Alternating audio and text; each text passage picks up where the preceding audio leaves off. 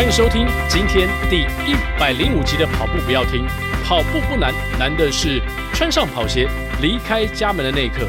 你不需要很厉害才能开始，但你需要像是一个疯子一样，才能在台风台台台台风天还持续的跑步。大家好，我是奎哥。大家好，我是向总。跑步不难，但是奎哥现在要出来跑步就很难啦。哈哈，先关个三天，刚回来，嘿，关个三天。但是向总，台风天还在跑步，怎么回事啊？会不会有点危险呢？哎，不会不会，因为 第一个是今这次的这个台风，其实呃大概看了一下状况的时候，还蛮安全的。那路面上也非常的不像过去的这些台风那么的。呃，严重哦，那树枝什么也都非常少，然后，啊、然后我们选择的地方是在呃非常空旷的，周遭也没有太多的这个呃可能一些闲杂物品的这个台大的田径场，所以是非常安全、非常空旷，在那边吃甜甜圈，嗯，哦，而且很多人哦，哦，很多人啊，我本来五点多到的时候想说，哎，今天大概礼拜天你还这么早到啊？呃，我们平常你跑步也是大概就是这个时间啊，哦、所以所以想说，哎。可能这个神经病大概也没有几几位哈，结果我一到之后，准备要开始跑，就陆续来了好几个神经病，然后这个神经病一来就不是好几个而已，是来了一群。哇！所以有一群人是在，应该是说下雨，与其说台风天，台北没什么风嘛哈，其实风。雨天。其实有风，但是就是比较是那种没有到像台风那么大的风，但是蛮多侧风啦，或者是、哦、呃就阴晴不定的的前前后后左右，就是你你很难预测风向，它就是乱吹一通就对了。啊，嗯、那但是雨的确大的时候真的是，而且有点像是在这个你开了好几年蓬头在洗澡那种概念，哇，那个整个倒下来的感觉。哦、这个好像你你周末有连跑了两天嘛？我在你的粉丝团有看到，礼拜天、礼拜六跟礼拜天你都跑，而且好像这两天雨势都不小。礼拜六的状况是，呃，雨比较是突然间来了一阵。然后，哎、嗯，又又完全没雨，它比较是像这个，呃，快雨时晴，哦，就突然间来来一阵大雨，哎，有时候又放晴，所以照到彩虹嘛。嗯，那礼拜天就是完全的，哦，完全就是下雨的状态，但是那个雨就是有时候就是一些一些小雨，但是突然间。倾盆大雨，那个倾盆就是好几盆的那种概念。嗯、哇，哇这个椰林大道，我看到好多人在跑的时候，就因为有些人是跑校园嘛，嗯、我看到好多人在跑的时候，我就觉得说，哇，这身疯子真的太多了。都都认识吗？还是、欸、有的是有的是不认识，有的是认识的。哦，所以还原来还这么多人在雨天出去跑步啊？哎、欸，真的真的真的，但有吓到你吗？其实我觉得比我想象中多，真的。嗯，因为光是那个田径场。呃，我大概看到最多的时候，那个平常散步的这些资深长辈们就比，比较少了，大概只有两三位吧，哈。那但是呢，跑步的，我再算一算，这整个整个田径场最多的时候，大概有十十多位，大概十五位左右哦。所以也是大家也是很认真的哈，赛季要开始了，对，完了。所以赛季开始了，但是我却开始摸鱼，而且我有三天不能出门，连不要更不要提跑步了。所以，所以这个九月份、八月底、九月份，我跑班的课程才刚刚开始，但是感觉我好像进度严重落后啊！哎呀，怎么办？向总，像我们像我们这样的人怎么办呢？就是一定心里面会有一些担忧，会有焦虑。那该怎么样去让自己跟上其他人的脚步？其实基本上，如果说落了一两周，其实状况是其实还好。那比较多的是心理上的焦虑，跟程度上是差差一点点的，其实差不多。呃，也就是说，如果不要想太多，就让他继续回到原本的这个训训练轨道，不要太着急。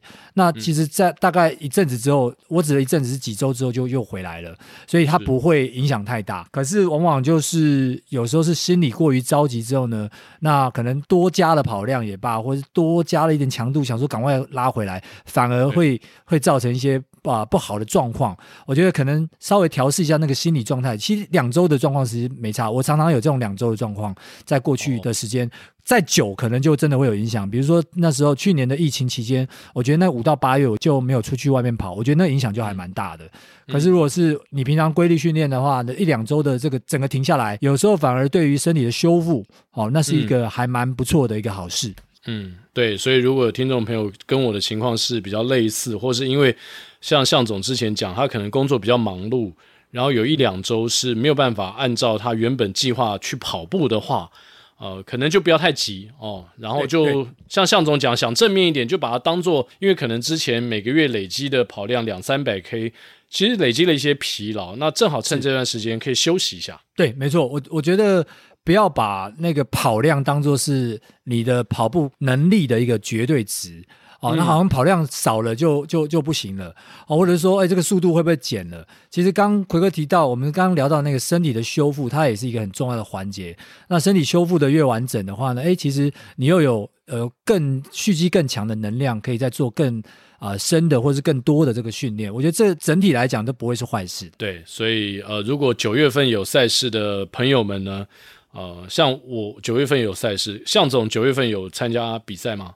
我有一些比较短的比赛，就九月嘛、哦、开始，就是对距离可能要拉到十 K 以上的这张这样的比赛了。然后十月中下旬的话，就是半马左右，大概的是按照这个比例的分配上，可能会这样来做调整。是，像我九月就有 Garmin 的半马嘛，那但是因为九月十八号现在的天气可能还是属于稍微比较炎热的，加上可能九月初接下来的工作也会比较多，所以训练量可能会比较少。那我个人也是觉得说，就是抱着一个比较平常的心情，不会像那时候跑国道半马这样子，给自己设定一个说我一定要怎么样的目标。因为有些时候你大家在设定目标的时候，反而给自己心里带来一些压力。然后我也有听到一些跑友说，呃，在这种情况下，反而是跑得比较不好。哈哈哈。我觉得会会，因为有时候，呃，如果你你的训练非常的规律，我觉得给自己适度的压力，我觉得可能是好的，因为你的训练已经很规律了，然后你会设定一个能挑战，但不会到做不到，但是它是一个挑战的，我觉得这就很好。可是当你现在面临的，你跟你的工作也罢，或者是家庭也罢，就是如果有很多件事情在挣扎的过程当中的时候呢，其实还是想清楚自己的 priority，那不用把。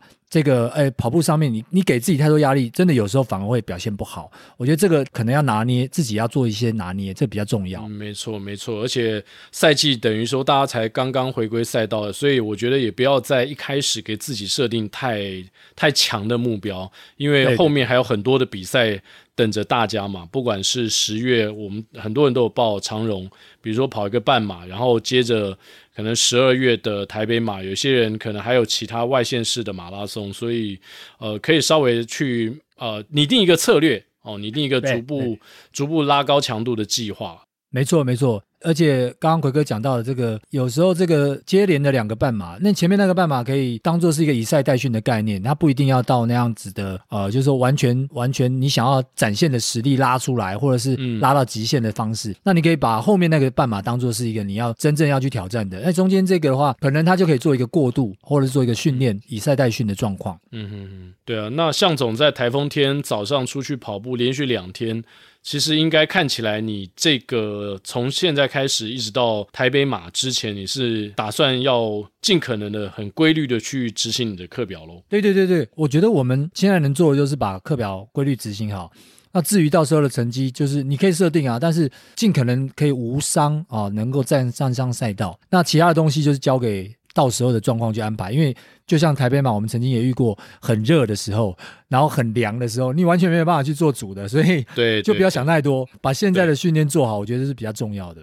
是，那另外呢，跟听友们稍微报告一下，这算是一个好消息了，因为我们上周呢，第一百零四集，就是我们节目两周年的时候，才推出了炸两百的 T 恤跟背心，哦，现在。前面几天销售状况看起来是相当的不错，嗯，所以第一波的预购呢，我们还剩下一周的时间，希望大家能够把握这个预购的时间，因为如果是第一波预购的话，你就会最早收到，不管订的是黑色 T 恤或是啊、呃、白色背心，而且我们这次目前哎，好像听说背心跟 T 恤的跑衣，好像两者这个销售量差不多哦，哦，都还蛮不错的，不分轩輊。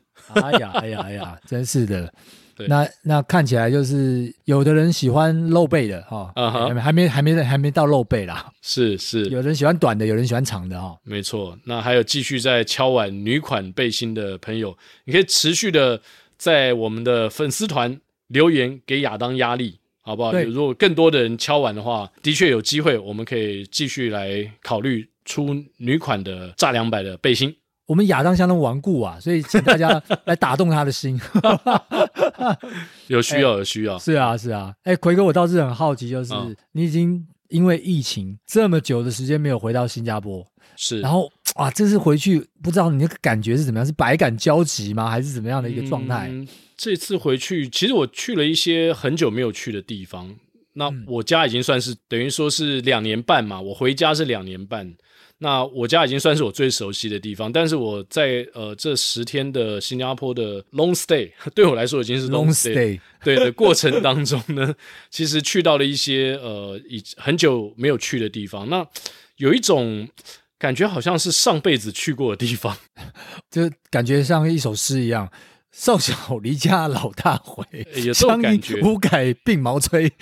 对啊，因为因为我是二零零二年去新加坡的嘛。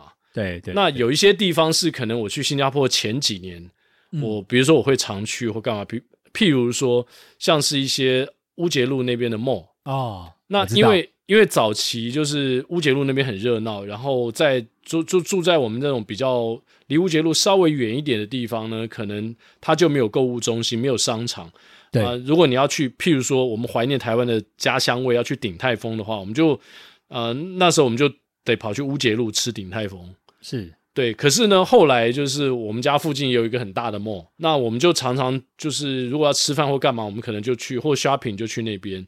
然后有一些我们很早年去的那些地方，我们就很久没去，不会再去了。嗯，对，很久没去了。但这次有一些机缘又去到那些地方，我就觉得哇。我就开始回想说，哇，这肯定是十几年前来过的地方，好久没来了，嗯、所以那感觉是蛮，我觉得还蛮特别的。而且跟当年不一样，是现在的小朋友都已经很大了，像个大人一样了。对对对，他们都都二十几岁了嘛，所以而且这一次我回去其实还蛮，因为我没有跟我儿子商量，我只纯粹是看那个机票的价钱，我觉得哎，这段时间机票价钱算是蛮便宜，我就 我就买了便宜的机票回去。结果我回去的时候正好。呃，欢送我们家小儿子去日本打那个垒球比赛哦，对，所以我回去的第三天就就参加了他们的那个就是授旗仪式哦，然后参加完授旗仪式呢，隔天他们就出发了，所以我跟他照照会的时间很短，然后他打完球回来的隔天我又回台北，对，所以所以就没有太多的机会。其实因为。其实这个也不一定是说跟在海外有关啦。即使我觉得，比如说，呃，家庭在台北或是求学在高雄这样的小朋友，就是在台湾分隔两地的家庭也蛮多的嘛。对啊，就到外地求学的，那很多时候其实呃，有些人一个月或甚至几周，或甚至更久时间才回家一次。对啊，因为小朋友他们就算他没有去日本打比赛，他因为他周一到周五都是住在学校。嗯，那我也不可能叫他，因为我回来叫他回家来，因为他在学校有很多的，不管是功课或是社团，也也也有他自己的行程的啦。对对对，所以我觉得这个就是，就是大家常常在讲嘛，空巢期。空巢期，对，就是这样子啊。所以我我觉得习惯，然后去不要去排斥他，就觉得 OK，反正我做自己的事情。而且我现在呃跑步之后呢，我觉得我回新加坡之后，反而跟。以前是完全不一样，很不一样，这个心心态是完全不同。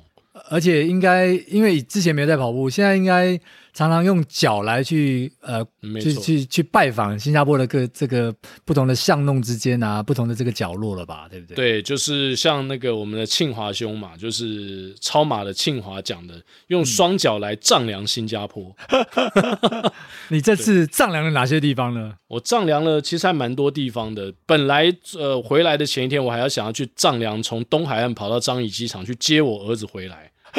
结果临时那本来是十七 K，我想说周末一个 long run，就被我大儿子打断了。嗯、他说：“呃，因为我大儿子也很忙，然后那天他正好礼拜六在家，就他就跟我讲说，呃，反正我们就有很多计划，后来就改变来变去，变来变去。最后我要本来说我要出门了，他就说那那他要出去跑步，就问我要不要一起，对啊。结果后来我们就去跑了一个七公里，因为他已经两个星期没有运动，所以他说他自己的运动都大概只有跑三公里。”我说 OK 啊，三公里反正随便跑跑也好。那因为他主动提议嘛，那我开始跑步之后，其实我知道他们有些时候不一定会愿意跟我一起去跑步。那如果他主动提，我就觉得说 OK，那不是我强迫他，对，我也不想强迫。像我太太她，呃，一个礼拜也会出去跑两三天，可是我有跟他提议过说，要不要我陪你一起跑，他都说不要。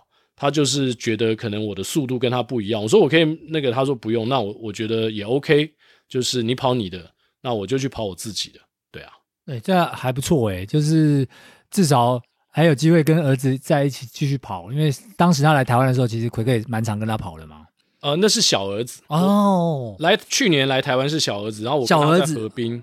对对对，对对对，还有他有他有去跑班嘛，就是我们有一起跑过几次。那大儿子我还没跟他跑过，是哇，这一次是第一次跟他跑步。然后他还跟我分享，就是边跑我们边聊天。啊，我们还跑到跑到其中一个田径场去，那个田径场被 block 住了，就是有一段不能跑。但是我们就反正我带了 GoPro 嘛，就是去去录影，然后我就帮他录了一段那个跑两百间歇。然后因为一开始录的不是很顺，所以。后来我们总共跑六趟两百间歇。你那个鬼哥有没有这个展现一下给儿子看？就是你看一看，爸爸现在还是一一尾活龙。也也没有啦，没有跑特别快，因为我怕他，因为他很久没跑步了嘛。对对对，我怕他如果跑太快可能会受伤，所以 所所以我们就是我们是跑六六分半，对，大概这样的速度跑到田径场，然后跑了一个我觉得还算是。不会太吃力的间歇，可是跑到第六趟的时候，他跟我说他脚已经有点紧了。我说啊，那那我们要 我们要赶快停下来。对，你就跟他说，呃，年轻人终究还是年轻人。不不，现在现在小孩子自尊心都很强，所以父母 绝对不能用这样的方式去激将他们，可能会得到反效果。哇，看起来这一趟真的是就两年多没回去，这这个这趟回去应该有得到。奎哥想要得到的一些一些目标跟方向啦。对啊，其实我去跑了很多地方，我都还没有讲。第一天我去跑步的时候，就是离我家距离比较近的一个公园，那个公园很大，有点像我们的大安森林公园。嗯、我有在我的 YouTube 上面呃分享那个影片，然后其实诶，我有在 FB 分享其中一段，就是我被大雨。就像刚才像知道知道有看到 有看到，就是你礼拜六礼拜天碰到那种，就是好像是雨这样倒下来的那种大雨，眼睛都张不开，戴眼镜眼睛都还张不开的那种大雨。有有看到那那个那个影片，对对，有去公园跑了一下，然后我有到那个金沙酒店，嗯，金沙酒店到，到上面去嘛？呃，没有没有，我从金沙酒店下面绕过去，然后跑了他们的滨海湾，嗯，对，然后绕了一一大圈，Marina Bay。Marina Bay 大概十五公里左右，所以我觉得，哎，因为那边我平常也不会自己用脚去丈量，对啊，哎，因为我们用走的，像总你知道吗？风景区我们用走的，我们不可能走十五公里啊，这个时间也很长，太长了，对，太长了。但用跑的是可以的。对，我我之前在新加坡出差也是走奎克这条路线，就整个 Marina Bay 绕一圈回来，睡睡睡。然后后来我还去了一个朋友的家，他也是住在另外一个 bay。就是离圣淘沙不远的叫 Capel Bay，嗯，然后那边也非常的漂亮，就是在海边，然后停了很多的私人游艇。哦，对，后来我去上网 Google 了一下，因为呃那个朋友他住在那个那个 Villa 的社区，就是别墅型的社区，他跟我说，哎，那艘游艇是一个新加坡的巴拉巴拉巴，就是一个很有钱的人他所拥有的。然后我上网 Google 一下那艘游艇，后来啦，我才知道说那艘最大的游艇要 one hundred million。一亿美 一亿美金，美金哎，对对对，one hundred million US dollar 就非常可怕。我有眼不识泰山，就停，他有一个他们自己的，就是就停在海边，就是就是我们就从旁边可以走过去。这个新加坡当然这几年发展也很不一样了，它都一直在一直在发展当中，所以隔一段时间回去，你就会觉得哇，好好多很新鲜的东西。那那那奎哥在那边除了去拜访这些朋友之外，有有跟一些当地的一些朋友或跑友，哎，过去可能不可能跟这些跑友有有有有什么交流吗？哇，向总这个问题，莫非你知道我有跟那边的跑友联系？哎呦，其实本来是不会有的，对啊，因为我的在新加坡的朋友圈并没有很大，嗯，就是我这次去跟其他的朋友联系，那些都是以前我儿子他们打球时的爸爸妈妈。然后大家感情很好，我们曾经还一群爸爸妈妈带着一群打垒球的，因为都是男生嘛，他们垒球队全部都男生，就是一起去韩国旅游。曾经大概六七年前，所以感情非常的好。那这次呢，有一有一对父母就住在我说那个 Keppel Bay 那个海湾边的父母，他知道说我要回来，他们就特别在他们社区的 organize 了一个一个聚会，对，我们就在那边。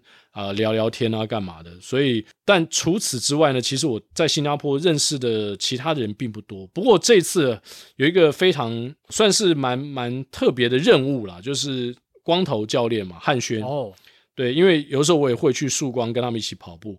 然后汉轩呢，正好他有一个一对一的新加坡的学生，嗯，然后跟他在一对一的线上课程。然后光头就希望我帮他带一件曙光的 T 恤，哇，去交给这位学生。然后很多巧合，就是说后来我跟他碰第二次面，因为第一次他是开车到我家去拿这件跑衣，嗯，对。然后我们只是简单聊，那天下很大雨，就简单聊了一下，他就回家。后来他就传一个讯息给我说要请我吃饭。那那天我们一起吃饭的时候，我们就聊了蛮多新加坡跑步的事情，嗯。然后才了解说，新加坡其实也有蛮多跑步的组织，对对，对，然后也有非常多的这个想要破三或是已经破三的跑者，一群一群的，嗯，然后他他的速度也蛮快，而且他刚好他也是属龙的，嗯，跟向总是一样年纪，哇哦，对，然后即将前往伦敦马，然后接下来他他现在也是哦，好像明年的东京马完成之后，他只剩波马了。OK，所以他是要参加十月的伦敦马，还是明年的？十月的？呃，十月的马就延后的。他，在我回来的这个周末，他已经跑了三十几 K 了。哇，对，他已经跑了三十几 K 了。哎、欸，在新加坡 真的很厉害。对，而且是四字头的配速，这么累，这么热，哇，他太厉害了。他三点半就出门。就是早上凌晨三点半就出发，那我起不来，没办法，我没办法陪他。对，但是他现在因为呃，向总这个年纪的 BQ 是要三二零嘛，差不多，欸、对，三二零或甚至更快，所以他现在就希望他能够在接下来这几场能够达成他的 BQ 的目标，然后最后一场六大马就是去波士顿。对啊，他好像哎，可是好像会来不及耶，因为一般来讲是九月多的比赛是做最后的登记，也就是说，如果他没有办法在九月多拿到这场比赛的资格的话，嗯，嗯，他就来不及报明年的，对，明年的波马。是他没也没有讲说他要报明年的波马，他只是说他希望 BQ，哦，然后接下来就是波马，可能就是他六大马的最后一场。对，因为他的其他的都都跑过，都完成了。对对对对对，那或是即将，比如说东京马，它就是明年的这一场，也是也是延了两年的。对呀，东京马，对，哎，期待这些跑友们能顺利完成自己六大马。对啊，所以下一趟我想回去的目标就是，因为我只是跟他吃饭聊天嘛，下一趟我就希望说有机会跟他跑步，以及就是看能不能够经由他的介绍认识更多在新加坡当地的跑者。对对对，可以把那个华人区的跑者也串联一下。对，然后他也知道我们的节目，而且他也听了光头的那一集。他说：“哇，呃，幸幸亏有你们的节目，让我对光头更了解。”哈哈哈哈哈！好，太好了，太好了！鬼哥帮忙把跑步不要听推向国际化了，希望对对对对。其实我们新加坡有蛮多的听众，我们在香港、哦、新加坡、中国吧，或是美国这几个都是我们海外前几大，就是比较会听我们节目的国家。当刚好也是华人比较多的地方嘛。哎呀，我原来我们这这节目是有很多的这个责任的啊，要要对对对，有要做节目要做的更好啊。对，所以，我们希望多强化一下跟新加坡，或是以后如果有机会开放的话，跟香港的跑友的联系。如果哎，你是这些海外地区的华人，正好也在这个时刻听到我们的节目的话，其实可以捎个讯息，写个讯息给我们，然后让我们知道你在哪里。对，赶快多让我们知道这些相关的讯息。如果平常觉得我们拉赛拉太多的时候，uh -huh. 也可以跟我们讲一下，我哪里拉的好，哪里拉的不行。对啊，所以呃，我觉得还不错。而且那个跑友叫 Wyman，他也跟我分享了，就是有一个不到三十岁的新加坡的医师，而且是一个女生。哇哦，他在呃海外马，就是澳洲的黄金海岸的马马拉松刚刚结束没多久。他出马，对、嗯，出马就跑了三小时零几分，哇哦，很厉害耶！对，对很厉害。然后我就跟他说，其实，呃，他说新加坡有很多医生在跑步，我说其实台湾也有很多医生在跑步。对，因为我在我在河滨，我也陆陆续续前呃前一段时间碰到很多，不管是牙医啊，或是一般大医院里面的住院医师，或是其他的呃门门诊的医师，我碰到非常多的医师在跑步。那我觉得。呃，不管是医师或工程师，因为他们蛮擅长去分析研究那些数据的而且执行课表能力都非常强，所以我觉得呃，医师朋友们的进步都很很可怕，都很快的。太好了，我们期待更多的医师一起参与跑步这个活动。没错，哎，奎哥，下一次回去什么时候？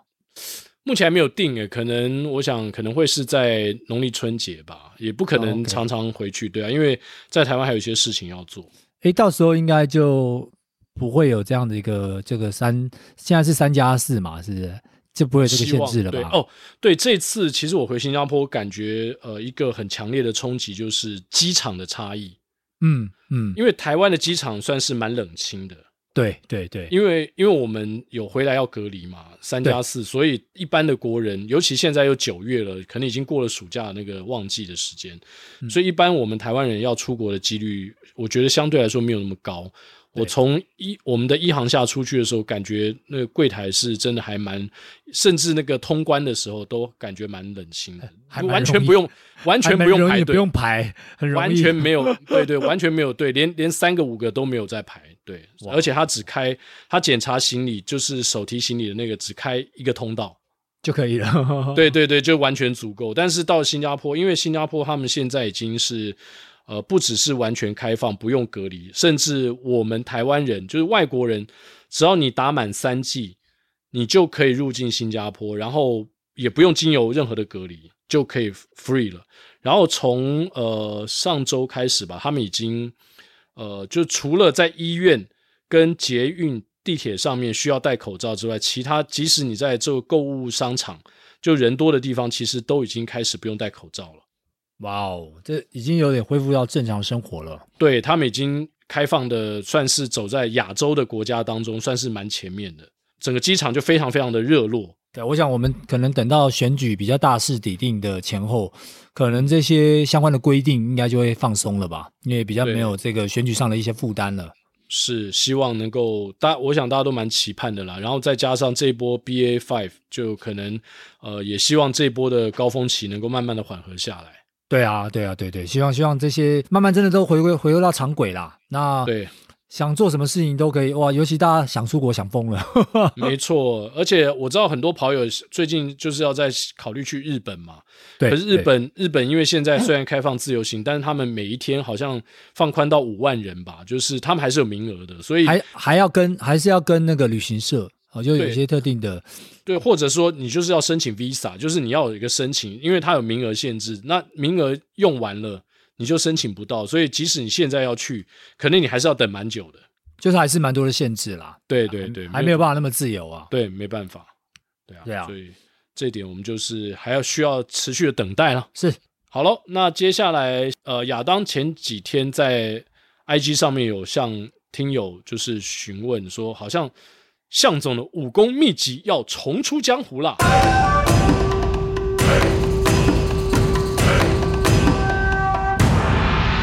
哦哦哦，是吗？好，是看看大家有什么想要发问的，那我现在就来代替听友来发问，然后看看向总是不是能帮我们回答一下。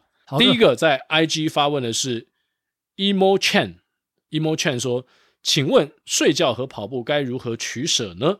加班时常牺牲路跑训练，体力越来越差，呃，但不睡觉好像也不行啊，所以到底？”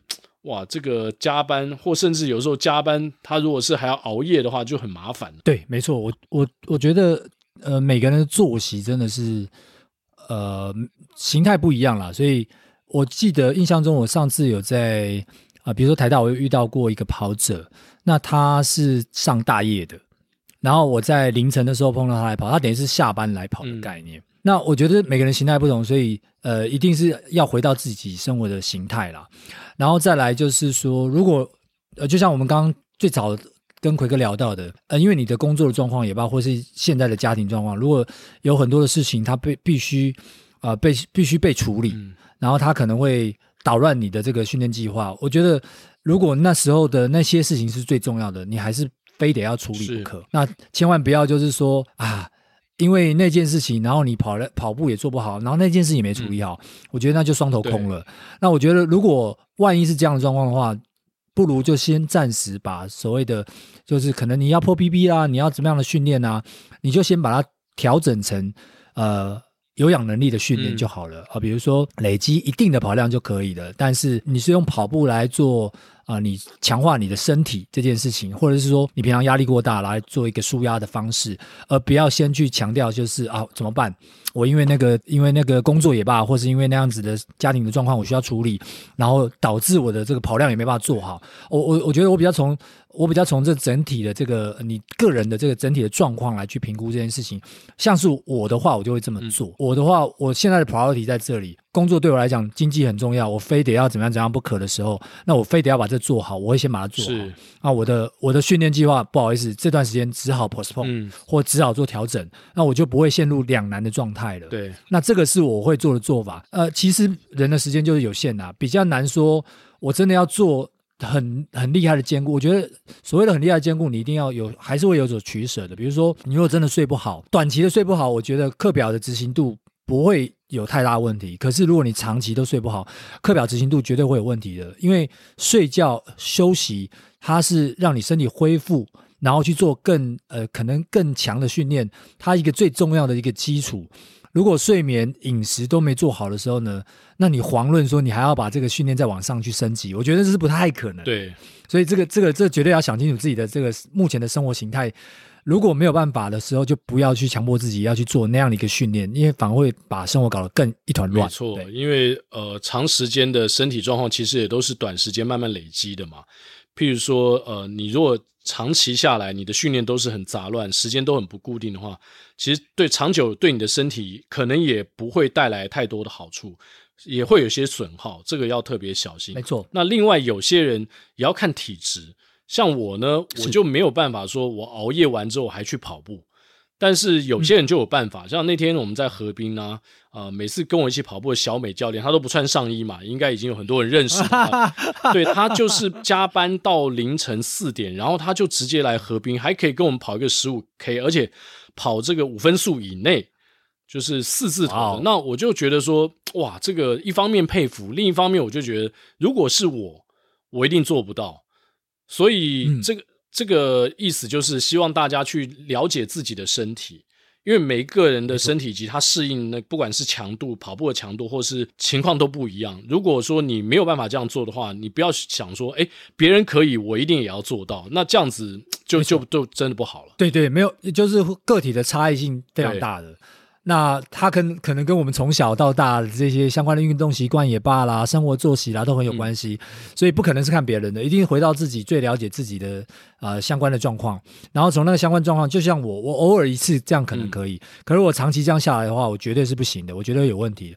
所以遇到刚刚这个听众提到的这个状况的话，我绝对是会去调整我的呃现在的状况，调整课表也罢，然后把该做的事情哪一个 priority 最高，先把它做好。那如果这件事情就是说，你现在在处理事情没什么大不了的，那我当然是以我课表为主啊，就是这完全就是看自己的那个判断跟决定啊。把跑步呢，希望大家有这样的观念，当做我们身心平衡的一个跷跷板，千万不要当成一个负担。譬如说你，你你工作很累的时候，你跑步就把它当做一个舒压就好。你千万不要把跑步再当成另外一个 loading，就是我要破 PB，然后我要破三，我要干嘛干嘛。就是在这个也许你人生这个阶段，它其实并不适合有两个压力在你身上同时出现的话。你先把它当做一个跷跷板，慢慢养成像向总刚刚讲的有氧跑的习惯之后呢，诶，也许到你人生另外一个阶段，你就有可能承受这个 loading 了。诶，比如说小孩子长大啦，像我现在这种状况，或是呃，我大部分时间是一个人，我可以呃安排我的时间，然后我的工作又比较弹性，呃，这些状况你可以自己去做 manage 的时候，我觉得会比较容易一些。是，对，没错。好，希望有帮助这些听众朋友可以去做更深的思考。好。接下来这个是 Runner FH 十八，FH 十八不知道是是他的名字的缩写还是什么，还是他只有十八岁？哈哈，VO2 Max 入夏以后就一直下降，诶，跟这个情况跟我很像，但这两个月跑量仍有两百 K，是不是我的训练方式错了呢？向总。这个问题呢，其实刚好我之前跟品峰教练刚好有谈过这件事情。嗯、这个这个问题，当然第一个当然要确定一下你手上的这个手表是不是同一只啊？哦，对，不同只会有差别。现在的呃，有就是说，应该说比较新的表、比较旧的表，跟现在的一些演算法，它一定会改变嘛。嗯所以它或许会有点不一样。那这个一定会存在差异的。那当当然，我觉得最大的一个差别在夏天的时候，最不一样的地方就是你夏天不可能做到跟冬天一样的这个训练值跟量的，这是绝对的。那你的量就算做到了，你的值绝对会掉的。就像你冬天的时候，或许你能够跑一个二十 K、三十 K 的同样的速度，可是你到夏天可能只能跑十 K 不到，类似这样子。所以你用推想的就知道了，当同样的量。但是你的值整个下滑了，那这个手表判断你当然是判断你整个下滑啦。对，你的 VO2 max 绝对就是下滑啦。所以虽然你跑同样的量，但是你呃很简单，你就去对比一下，就用拿一个最简单的，你的均速整体去看，你的均速绝对是掉的。好，那在这样的情况下，就算你跑量一样，但是可能有些就是所谓的这种有氧的量，那它对于 VO2 max 是不会有帮助的。我们在做你要去刺激你的 VO2 max 的时候呢，呃，其实有几块嘛。假设你的 Garmin 的手表，你去看你的 Garmin 的这个，它里面在做这些定义跟描述的时候呢，其实如果你要去做刺激你的最大摄氧量的话，那你跑的应该是比较有强度的，高所谓的高强度的有氧的部分。好，那它会刺激你的最大摄氧量。可是当在夏天的时候，你没有办法维持那么久跟那么多的高强度，所以你一定会落到第一个可能往上。无氧哦，无氧可能会多做一点无氧，因为去刺激速度，然后再来是往下做一些低强度的有氧，就像刚刚提到的慢跑，比如说哦，这个六分速慢跑啦，哦，或是六分半呐、啊、这种的。是。那它做出来的东西就是你是在恢复你的体能，或是强化你的体能，嗯、但是对于最大摄氧量是没有帮助。嗯。那。以刚刚的来讲法来讲的话，当你的高强度有氧，你分配的量跑到了无氧跟跑要跑到了低强度有氧，那当然你的 VO2 max 一定会下降。对对，所以它就是一个必然的结果啦。那所以当这个必然结果来说的话，其实也不用担心哦。它大概到了你冬季的时候，你又会慢慢回来了。那当然每个人的年纪。也会呃，因为这个年纪的增长之后呢，哎，可能这也会慢慢的去可能下滑也罢，或是调整。但是如果以以个体在当年度也罢，或者这几年的差异的话来讲的话，我觉得夏天跟冬天本来就存在一个很基本的这个差异，是，所以不用担心。是，那呃，我的部分其实也是，我在我现在回头看六月的时候，我的最大摄氧量好像还有五十八、五十七、五十八，但我现在只有五十四，而且躺平了很长一段时间。从七月底到现在，已经九月初，我的最大摄氧量都躺在五十四。那我我我这次到新加坡跟那个 Wyman 就那位跑者，他速度可能跟我差不多，甚至比我快一点。他也有跟他的教练就光头有提到，那教练也是劝他说，你不用太担心。其实跟向总讲的有点相似，就是你去可以去对比一下，因为夏天你练的强度啊，各方面跟冬天都不一样，所以摄氧量下最大摄氧量下降，大家不要很恐慌，觉得说是不是我变差了？哦，是啊，对对对，是啊。那向总，而且那也只是一个。那那也只是一个数字啦，对，就是说，没错，有很多数字可以参考啊，对不对？对啊，对啊，对啊，你最大市场量就算够大，但是你的。长距离的训练要是做的不够，嗯，你马拉松一样跑不出来。没错，我觉得这个这个就是说，你的锁定是在哪里？诶，说不定你短距离跑可以跑得好，但是你的马拉松就四十二点一九五，就是可能跑不出来，因为你的长距离做的不够。没错，你就算有那样最大摄氧量，你还是没有办法达到你的这个预定的目标。所以这个这个面向是很不一样的。对，所以呃，像呃，向总讲到这个例子，我就想到说，诶。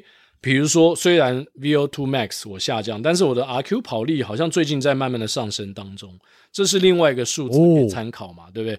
那另还有就是说，嗯、呃，向总讲到这个可以呼应，然后那天也跟一个跑友聊到，就是我们常讲的亚索八百，它可以可能去预测你的全马成绩，但是同样的，它也是一个数字而已。比较资深的跑友都知道，你不能单纯用亚索八百的成绩，就是直接断定说，哦，我全马就跑这样，因为就是向总讲的，如果你没有做长距离的话，你亚索八百跑再好，最后你都跑不出那个成绩。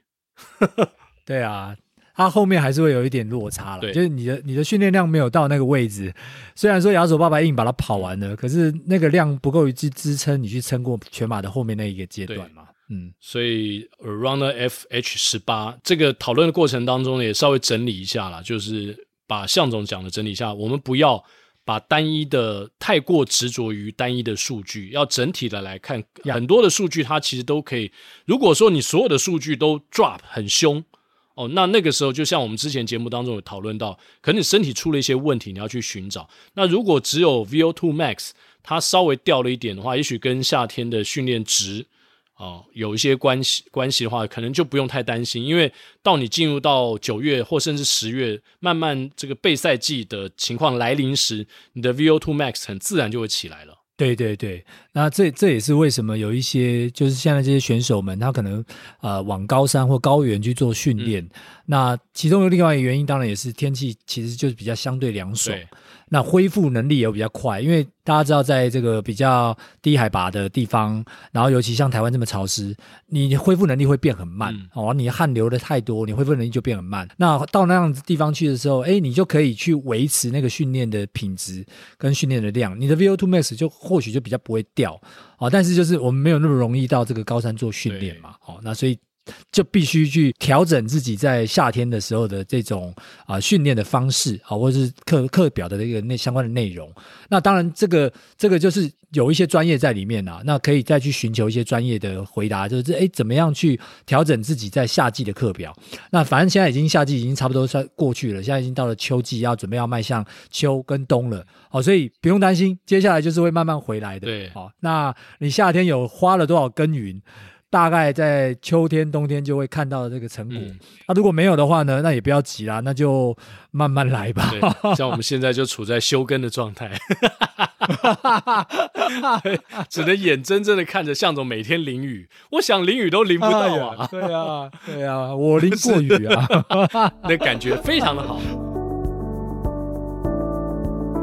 呃，上次也有人在在河滨的时候也问到这件事情，就是说，呃，其实我们在河滨啊，在跑步的时候，因为河滨是一个还蛮不错的地方，好，就是尤其在我们的这个宝藏岩国手之道，在福和桥这里，哦，它有一大段是可有遮阴的。可是呢，在在河滨跑步，它跟在田径场是比较不一样的。好，第一个是田径场是坦白说是一个相对安全的环境，唯一就是人撞人。哈，就是人撞人，就是说速度不一样的人有可能会撞在一起，要小心。然后，但是在河滨呢，这种可能是 A 到 B，哦，它没有办法 A 到 B，它变的是你一定要去到一个地方再折返回来的，哦，那这个就可能要很小心了哦。嗯、那我我我曾经看到过几次案例，就是说在河滨跑步的时候，尤其在一些呃，常常会有那个自行车呼啸而过嘛。那自行车对于相对于跑步的人，那绝对是一个高速列车的。那我看过几次例子，就是在那个回转的过程当中也罢，或是呃这个呃反正不一样的状况去擦撞或干嘛的哦，那那那那那意外就就就就不小了哦。那所以我，我我觉得就是说，第一个就是要提醒我们的这个跑友们，在河滨的时候，真的要特别注意的几件事情。嗯、那我记得上次还有个案例是在河滨撞到跑友，结果是跑友在诉讼之后，跑友败诉。那原因很简单，是因为你被撞到的地方，它画的是什么？它那那个地方画的是自行车道，它不是人行道的时候呢，哦，或者是它不是人行跟自行车共行的时候，那你就是站在比较理亏的那一面。好，那这个这个当然就是一个从法律面上来看这件事情的时候。那另外就是说，从一些我们自己跑友可以去注意的东西，大家也要互相提醒一下。比如说，我们从中间要去穿过。这个呃，这个大马路的时候，哦，这个合并的这些这些车道的时候呢，要特别注意一下左右哦，不要就是直接就走过去了，因为之前也看过这样就直接撞上的哦，那真的是很惨。哦，那这是一种，那再来就是说你在跑步在折返的时候呢，哦，你一定要稍微的先往后面看一下，手稍微比出来一下，然后往后面看一下，甚至喊声一下，然后绕。绕的时候，确定真的没车的时候再绕，而不要突然间。我想有些跑友就是说，哎，看到对面可能朋友过来很开心，跑友过来很开心，打了招呼就直接就绕了。啊，我看过几次的的意外也是发生在，就是突然间的转向，突然间的转向。对，因为那个自行车要是太快，说真的，他也来不及反应。然后危险的。其实是你跟他，就是不会只有一一方危险，尤其他速度很快的时候，他也还蛮惨的。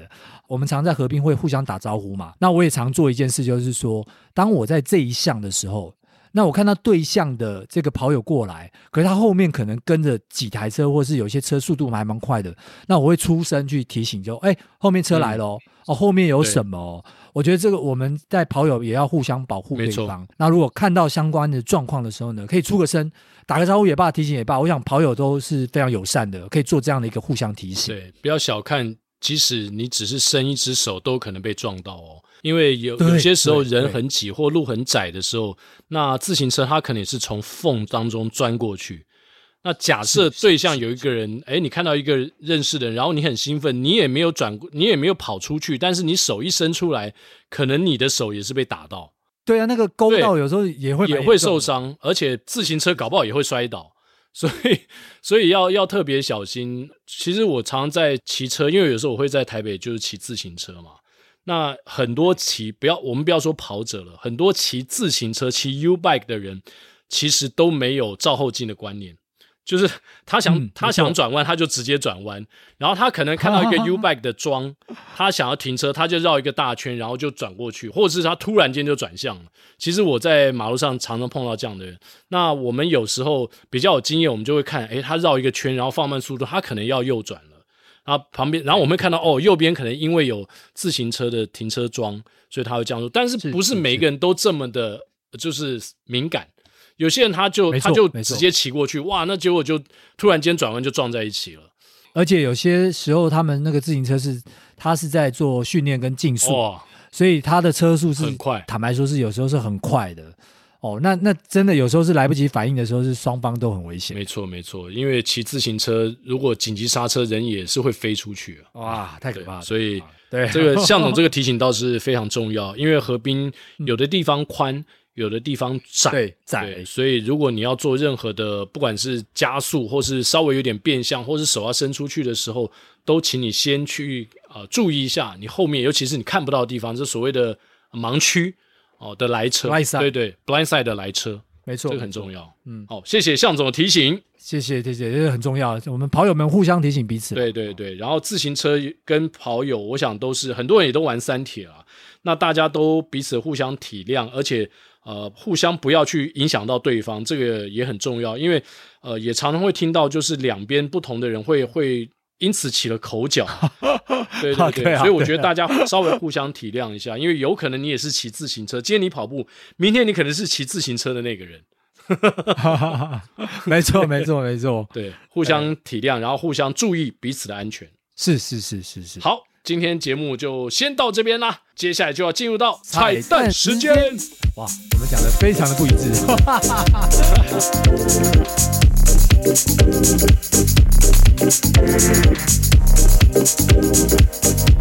嗨，今天我们的彩蛋时间非常的应景啊，向总。哎呀，而且据说亚当的灵感是来自你 FB 的贴文。对，因为有人帮我留了呃龙卷风的歌词啊。他是 他应该是说，他就留什么，好像是留爱像一阵风，吹完他就走。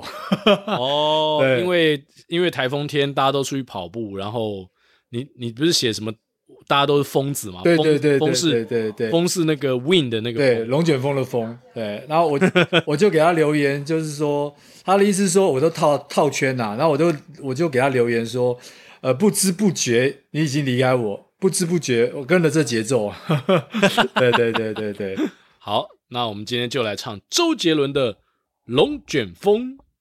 哼哼哈嘿，啊，不是这首，不是那首，那首是双截棍的，对，是哈，好。好，开始，我先唱了，好，爱像一阵风。吹完它就走，这样的节奏，谁都无可奈何。没有你以后，我灵魂失控，黑云在降落。我被他拖着走，静静悄悄默默离开，陷入了危险边缘，baby，我的世界已狂风暴雨。呜，爱情来得太快，就像龙卷风，离不开暴风圈，来不及逃。我不能再想，我不能再想，我不，我不。我不能，爱情走得太快，就像龙卷风，不能承受，我已无处可躲。我不要再想，我不要再想，我不，我不要再想你。来宾请掌声鼓励。哦，闭车啊，闭车了，向总，闭车了吗？不要逼车了，逼车了，难听死了，比我好。不如你，你如果是我唱的话，大概是要破掉了。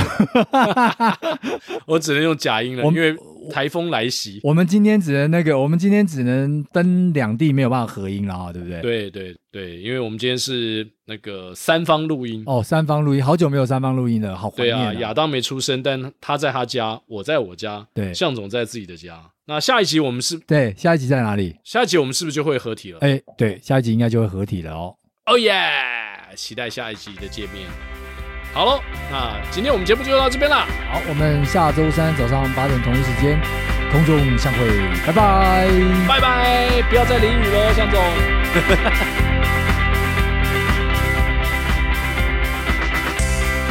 爱像一阵风。吹管他就靠，又歌词又错，等下 再一次，再一次，再一次。